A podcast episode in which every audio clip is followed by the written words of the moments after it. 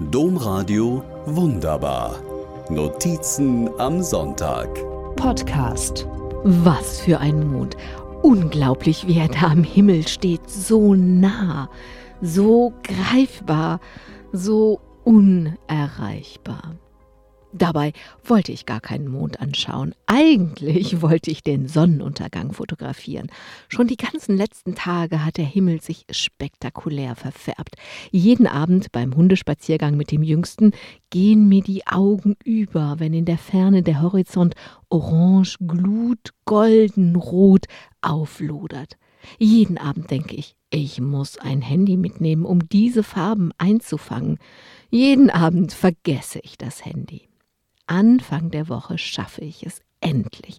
Denke an das Handy, aber an dem Abend ist es spät geworden.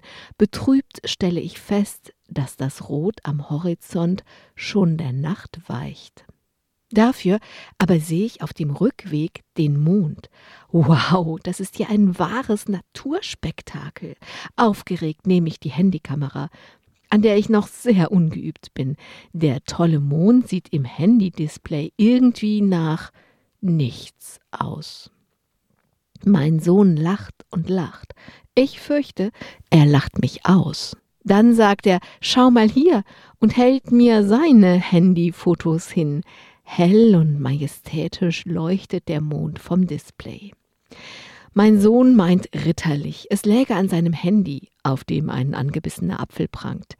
Vielleicht. Aber wenn ich sehe, wie geschickt er mit den Daumen Ausschnitte vergrößert, hier klickt, dort klickt und schon wieder noch eine schönere Aufnahme von dem Mond hat, denke ich, niemals nicht ist das nur die Kamera.